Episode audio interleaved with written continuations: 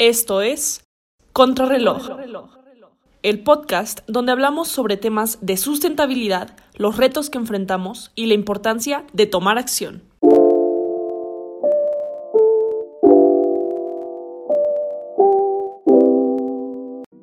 ¿Qué tal? Les damos la bienvenida una vez más a el podcast de Contrarreloj. Este es el episodio número 8 y hablaremos el día de hoy acerca de desastres naturales como consecuencias del cambio climático. El día de hoy les habla Emiliano de la Parra y me acompañará Montserrat Flores Contreras para discutir este tema el día de hoy. Montse, ¿cómo estás?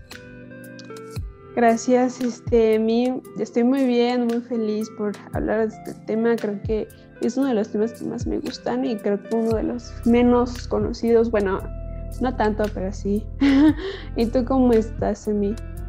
Yo muy bien, me encuentro muy bien, muy emocionado por hablar de estos temas y sobre todo emocionado por compartir este conocimiento que queremos hablar a la gente, porque es cierto lo que dices, yo creo que mucha gente no, no sabe o no hace la relación de que ciertos desastres naturales son causados por el cambio climático que estamos viviendo. Entonces, vamos a platicar un poco acerca de esto y empezando con nuestro primer tema que son los huracanes. Vamos a hablar rápidamente acerca de qué es un huracán.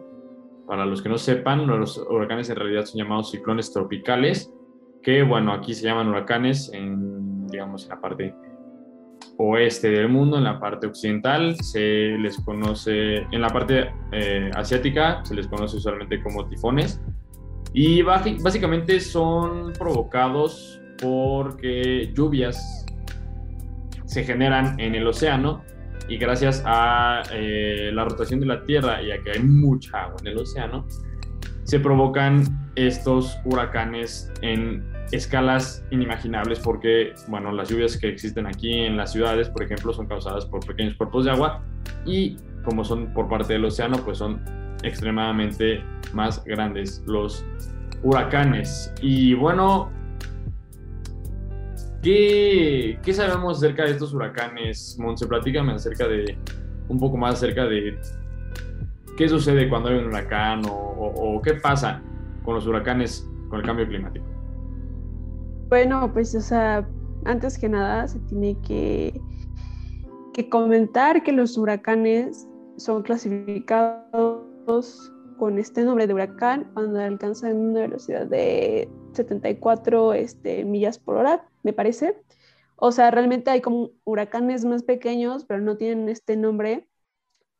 O sea, ya cuando son más grandes es cuando se les denominan así, ¿no? Y bueno, prácticamente esto es un fenómeno natural, lo provoca la Tierra. Sin embargo, ¿cuáles son las causas, no?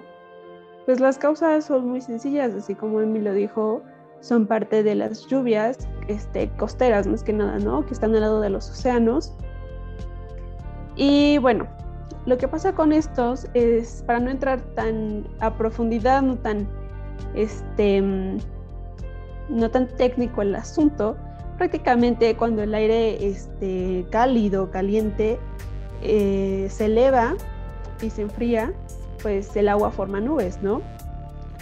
Y en realidad todo el sistema de las nubes este, gira y crece pero este de, esta parte de los huracanes se alimenta por el calor que proviene del océano. Entonces, pues el agua se evapora, todo esto. Y bueno, en la naturaleza de, de los mismos hace como un tipo giro y es por eso que se ven como tan chistosos, ¿no? Como, como así cuando mezclas agua en un termo, así esa forma hace, ¿no? Pues esta forma hace precisamente porque por ahí una situación del clima, del, de la eh, agua caliente que se eleva, que baja, etcétera, etcétera, ¿no? Pero bueno, o sea, ¿estás de acuerdo en mí que no son malos? Estoy, estoy completamente de acuerdo. O sea, son completamente, empezando por esta parte, como dices, son completamente naturales. No son causados directamente por el ser humano. Eh, junto con lo que mencionabas, esta rotación también influye lo que se llama el efecto Coriolis. Este efecto de la rotación de la Tierra hace que en el hemisferio norte giren en contrarreloj y en el hemisferio sur giren eh, con las, en orden como las manecillas del reloj. Lo que pasa es que en las zonas más alejadas al centro de la Tierra, que son los polos, pues no hay tanta agua cálida para producirlos. Y en el centro de la Tierra, en el Ecuador, no existe tanta injerencia de este efecto Coriolis como para que empiece este violento giro de vientos y de combinado con agua y con nubes, etcétera, etcétera. Entonces, por eso sucede en unas en áreas específicas más cercanas a los trópicos, tanto de Cáncer como de Capricornio. Eh, como lo decías, no son tan dañinos, no. Para los seres humanos son catastróficos y lo sabemos porque eh, uno de cada cinco seres humanos están cerca de una zona de impacto de, huracanes. Y estos son devastadores dependiendo también de su categoría, pero aquellos que están en la categoría 5, como lo mencionábamos hace rato, se clasifican por la velocidad de esos vientos. Estos tienen aproximadamente una velocidad de 160 millas por hora. Estas son velocidades impresionantes que pueden dañar significativamente muchas estructuras construidas por los seres humanos, casas, edificios, etcétera, etcétera, etcétera. Pero en general no son malos para el ambiente, son naturales, son parte de la naturaleza y por eso es que lo, lo, mencionábamos y yo creo que si quieres andar un poco más acerca de los efectos positivos que tienen los huracanes, hay que, hay que dejar en claro que para el ser humano es catastrófico, pero para la naturaleza no tanto. Sí, exacto. Como lo hemos visto con bastantes huracanes, creo que nos han dado la lección de que no, no, no, no nos llevamos bien con ellos, y mucho menos con los edificios que tenemos, eh, con la gran población que hay. Claramente no nos benefician directamente en nada, destruyen casas, edificios, hacen inundaciones, de todo, ¿no? Y beneficios directamente al humano, pues podemos decir que no hay muchos, pero sí hay un, gran, una gran este, porcentaje de beneficios para el medio ambiente. Y bueno, su principal beneficio y el más importante es que sirven como un sistema de enfriamiento, por así decirlo, hacia este, la zona en la que está, ¿no? ¿Por qué? Porque pues en su naturaleza el huracán trae consigo, como ya habíamos dicho, cuerpos de agua en diferentes estados, ¿no? Entonces, esto sirve como una especie de pues sí, de enfriamiento es, es un tipo aire acondicionado natural para la tierra y realmente son muy buenos, ¿no? Porque si en una zona está haciendo mucho calor, esto lo que hace es darle como así, como un vientecito, ¿no? Para que se aire. Bueno, y ese es el principal beneficio, pero en esos también podemos decir que hay otros beneficios, ¿no, Emi? Eh, sí, claro, o sea, tomando en cuenta el tamaño de los huracanes, llegan a tocar zonas de la Tierra que usualmente están cubiertas por, por sequías. Entonces, en el momento que se presenta un huracán, como una zona donde no tiene cuerpos de agua cercanos, un huracán siendo del tamaño que es puede permitir que las sequías se, se, detengan en ciertas zonas. Entonces, naturalmente pueden ser bastante beneficiosos. Sin embargo, gracias al calentamiento global ha también sucedido que los huracanes tienen una volatilidad extrema. Un, volcán puede, un, huracán puede pasar de categoría 1 a categoría 5 en 24 horas dentro de zonas de riesgo. Entonces, esto es lo que ha provocado el calentamiento global, que sean mucho más volátiles, porque el calor que pueden agarrar en ciertas zonas es muy importante para que aceleren en cuestión de horas, se intensifique cerca de una zona de riesgo como, como sucedió en Florida o como sucedió en Houston o como sucedió más recientemente en Nueva York. Entonces, en general, la intensidad de los huracanes ha sido más intensa gracias al calentamiento global. Pero también hay que hablar acerca de otro tema relacionado con el calentamiento global, que son los incendios forestales. Estos incendios forestales, bueno, estos suceden porque hay más sequías en ciertos lugares. Esto provoca que haya menos líneas de nieve o cada vez la nieve se reduzca más y estos funcionaban como una manera de parar ciertos incendios y procede a que haya una mayor temporada de incendios forestales. Entonces, este es otro tema del que tenemos que hablar porque el calentamiento global está provocando cada vez más grandes incendios forestales. Sí, de hecho parece como una relación bastante directa, ¿no? Entre los huracanes y los incendios forestales. Hay una de los de la relación pues en las sequías, ¿no? Los huracanes sirven en parte para poder este, darle una solución a las sequías y los incendios forestales pues son este, una consecuencia de las mismas. Entonces, como que todo es una cadenita, ¿no? De desastre natural, cambio climático, incendios, sequías, huracanes. Pero en fin, realmente todo eso sigue siendo, como su nombre lo dice, un desastre. O sea, no solamente para en parte al medio ambiente, sino también para nosotros. Todo lo que afecte al ambiente, acuérdense que nos va a afectar a nosotros, porque nosotros somos parte de eso. Pero bueno, este, tocando el tema de los incendios forestales, pues prácticamente casi todos los que podemos ver son, este, han sido originados por actividades antropogénicas, o sea, actividades humanas, ¿no? Que el humano hace esto, que él este, hace el otro, shalá.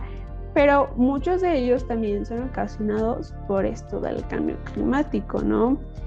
Entonces, pues vamos a ahondar un poco más en los que han sido de origen natural.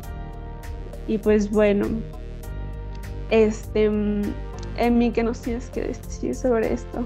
Es muy interesante la situación con los incendios forestales porque han estado en aumento gracias a la temperatura de, de la Tierra. O sea, es, es, clara la evidencia que hay con respecto a que ha aumentado la temperatura y ha aumentado los incendios forestales. En California, 15 de los peores 20 incendios han sucedido después del año 2000. Entonces, el problema es que están aumentando las temperaturas, están aumentando las temporadas de sequías, están aumentando los incendios forestales cada vez más grandes y más catastróficos. El área de incendios forestales que ha habido en la zona oeste de los Estados Unidos se ha duplicado en los últimos 40 años. Entonces, es algo muy importante anotar, pero también existen efectos positivos para que, que salen de los incendios forestales, ¿no es cierto, Man? Sí, o sea, bastantes. Realmente yo pensaba que no eran tantos, pero investigando, la verdad me quedé impactada. Pero bueno, aparte de beneficios, pues obviamente están sus cosas negativas, ¿no?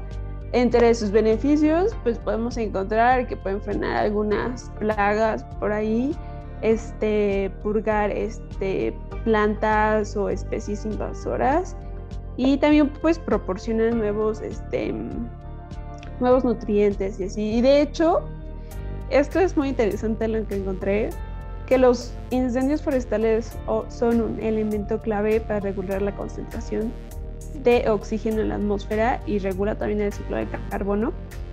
En la pérdida, de, eh, ajá, regula el ciclo de carbono y pues como todos sabemos, el, el carbono es un elemento súper, hiper importante en lo que es la vida. Entonces sí me quedé como de, wow, o sea, tiene un beneficio no tan obvio ahí, entonces está muy padre, ¿no?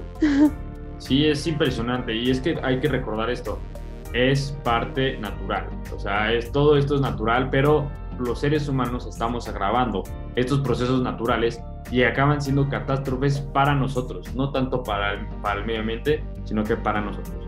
Pero con eso terminamos nuestra primera parte. Vamos a un pequeño corte y regresamos con nuestra pregunta detonadora. No se despeguen.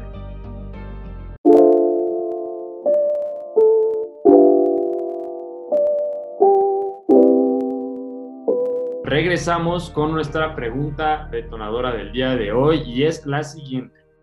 ¿Por qué la gravedad de los desastres naturales dependen de la cobertura mediática que se les otorga? Vaya que es una muy interesante pregunta. Y Monse, quiero que nos las respondas. ¿Qué piensas al respecto?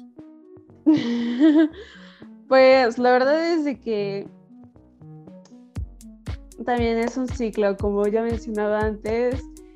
Bueno, muchas de las cosas hoy en el siglo XXI muchas de las noticias, acontecimientos, nos enteramos ya sea por las redes sociales, por las noticias, por la tele, ya no tanto a la antigüita, ¿no? Del periódico, de la radio, pues sí, pero ya no es tanto para allá, ¿no? Al final de cuentas nos enteramos como por otros medios, realmente nunca nos enteramos por, porque, por, ¿cómo decirlo? Por eventos más convencionales, ¿no? Y bueno, de hecho, tengo un gran ejemplo de lo que sucedió en 2019-2020 del incendio en Australia. Realmente ese incendio creo que fue de los primeros y de los únicos que he escuchado en toda mi vida. O sea, a lo mejor soy un poco ignorante, pero pues es la verdad. No me ha llegado tanta información y tampoco he tenido la preocupación de buscar y yo creo que también nuestra audiencia tampoco ha buscado diario, se pone a buscar en Google este incendio forestal de hoy. Pues no, ¿verdad? Entonces, pues a lo que voy con esto, con este ejemplo, es de que nada más los medios nos enseñan algunos eventos específicos, ¿no?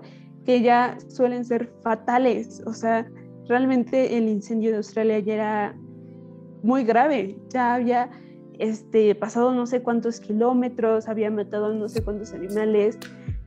Realmente se fue a, un, a una situación que ya irreversible, en cierta parte irreversible. Y creo que es muy triste que tengamos que llegar a esos momentos para que se difunda la información, ¿no? O sea, bien podemos decir desde el origen, cuando se hizo poquito, es más, desde antes, ¿no? O sea, cómo evitar este, incendios forestales de causas antropogénicas, ¿no? O sea, yo realmente creo que se pueden evitar muchísimas cosas si le pusiéramos la atención mediática que se merecen. ¿O tú qué crees, Emi? Yo estoy completamente de acuerdo y es que lo dices muy bien, esto de los, los, los incendios en Australia fue algo súper trending topic, pero durante un mes. Y a partir de ese mes que duró, ya después ya no se supo nada, ya no hemos sabido qué sucedió, en qué momento pararon, o si se llegaron a controlar, o qué, qué sucedió. Y esto, a final de cuentas, también es parte de que en algunos medios intentan ser más amarillistas, intentan cubrir la parte de la tragedia, pero no nos informan acerca de cómo se solucionó. Y si no nos informan acerca de cómo se solucionó, si llegara a suceder una situación similar en un lugar donde vivimos, no sabríamos muy bien cómo solucionarlo. Entonces es muy importante que se cubra todo el proceso de todos los desastres naturales que salen de control por causas humanas y saber cómo se les da resolución a estos problemas. Lo mismo pasó con el Amazonas y también vamos a hablar acerca de los huracanes que estábamos platicando hace rato. Hay muchos huracanes que pasan desapercibidos porque no pasan por donde estamos nosotros. Y eso es una realidad. Eh, estaba platicando ayer con Monse y le platicaba acerca del huracán Ida, que yo me enteré de él porque fue parte de una investigación para una clase, pero no me enteré porque lo vi en las noticias en el momento que pasó, fue aproximadamente a finales de agosto, inicios de septiembre, que pasó el huracán Ida, si no, me, si no mal recuerdo, eh, y que dio y que pegó hasta las costas del estado de Nueva York, pasando por la ciudad de Manhattan, y que fue toda una catástrofe que otra vez sucedió después de mucho tiempo que no había pasado un huracán por, por Nueva York, y no nos enteramos de nada también porque no existió cobertura mediática para este tipo de desastres que nos incumben no porque sea por nuestra zona, sino que porque son desastres naturales que también se presentan aquí en México y de manera muy seguida. La parte del Caribe en la que estamos pegados siempre existen huracanes y no se les está dando la cobertura necesaria para conocer en todo momento por parte de los medios que nos indiquen y que nos expliquen qué es lo que está pasando, porque si no, nos vamos a quedar desinformados y vamos a estar sin saber qué hacer en, en cuestión de un desastre natural. ¿Tú crees que si existiera mayor cobertura, sobre todo primero, para informar de, de alertas, ¿no? General, o sea, como de, de, aunque no sea algo muy grande, que nos informen que esto puede suceder, o también que cubran el evento completo de inicio a fin, ¿nos podría ayudar a nosotros? Sí, totalmente. O sea, yo creo que nos deberían de dar información sobre desde cómo se originan, este, qué evitar, qué hacer, qué no hacer, pero también que nos den información de si llegara a suceder este evento, qué tenemos que hacer, ¿no? O sea, no solamente para protegernos a nosotros, sino qué tenemos que hacer, por ejemplo, este, aparte de no salir de tu casa o irte a un refugio, lo que sea, qué hacer para el medio ambiente en ese momento, ¿no? Porque al menos yo recuerdo que cuando vi esa noticia de Australia, yo estaba muy preocupada, pero pues yo estoy acá, estamos acá en México y está pasando en Australia y no sé qué hacer. Realmente, como que muchas también, muchas organizaciones toman esas oportunidades de lucrar, ¿no? Y siento que como que se está desviando un poco la conversación, pero a lo que voy es de que muchos de estos eventos catastróficos les sirven a otras personas para ganar dinero. Y eso es lo triste, ¿no? Que tenemos que poner atención a todos los eventos, aún así que no nos den dinero, aún así que no sean tan grandes como para acabar con todo el Amazonas, pero que sean este, importantes, ¿no? O sea, no solamente si aquí en, en el estado no me va a llegar el huracán Ida ni el incendio forestal de Australia o del Amazonas, pues sigue habiendo ecosistemas en peligro, ¿no?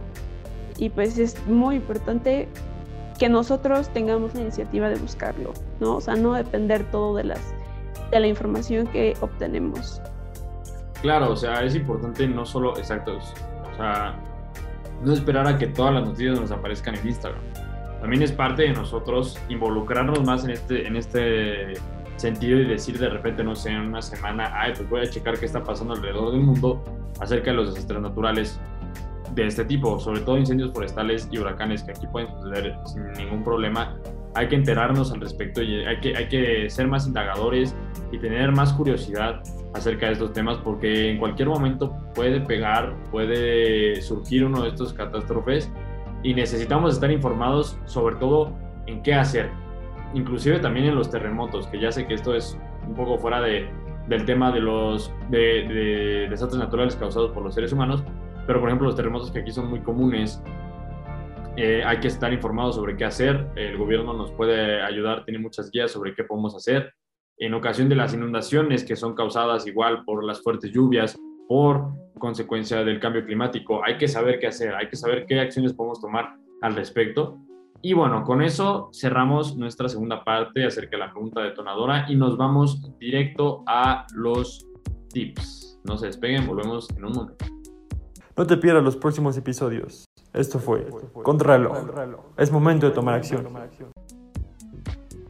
Y arrancamos con nuestros tips del el programa de hoy. Empezando por el tip que, que siempre les doy yo, acerca de la serie de Netflix de Explained. Esta serie, eh, les digo, aprendes muchas cosas de muchos temas diferentes. Se la súper recomiendo que vean todo. En este caso voy a recomendar en específico un programa, un episodio que se llama Huracanes. Explican cosas acerca de los huracanes, el impacto que pueden llegar a tener y en general cómo funcionan y qué podemos hacer en general para poder, digamos, solventar un poco más fácil los problemas que pueden causar un huracán, sobre todo en, las áreas costeras y así. Se los recomiendo mucho, es eh, información que cura, diría Lolita la información que cura, se los recomiendo mucho. Sé qué tips nos traes el día de hoy. Pues yo creo que uno muy importante es este, que es reportar los incendios forestales. Yo siempre que veo uno, o sea, esto no es broma, siempre que veo uno, tengo la necesidad de llamar este, les vamos a dejar en el Instagram los teléfonos a los que pueden llamar, pero la vieja confiable pues es el 911. Ahí pueden llamar e igual los van a atender con los brazos abiertos. Nada más que tengan mucho ojo, tengan la ubicación. Es muy importante que tengan la ubicación exacta de dónde está pasando. Muchas veces yo sé que es en cerros, ¿no? Normalmente pasan como en cerritos pero con que digan, no, pues está en la carretera, no sé, Querétaro, por decir algo. Sí, este, también cerca de qué, cerca de qué kilómetro está en la misma carretera, o sea, como hacia dónde está, y cuál es su función, exacto.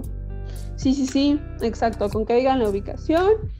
Y y ya está perfecto y bueno, esperemos que los atiendan y de todas formas, si no quieren llamar al 911, les vamos a dejar otros números.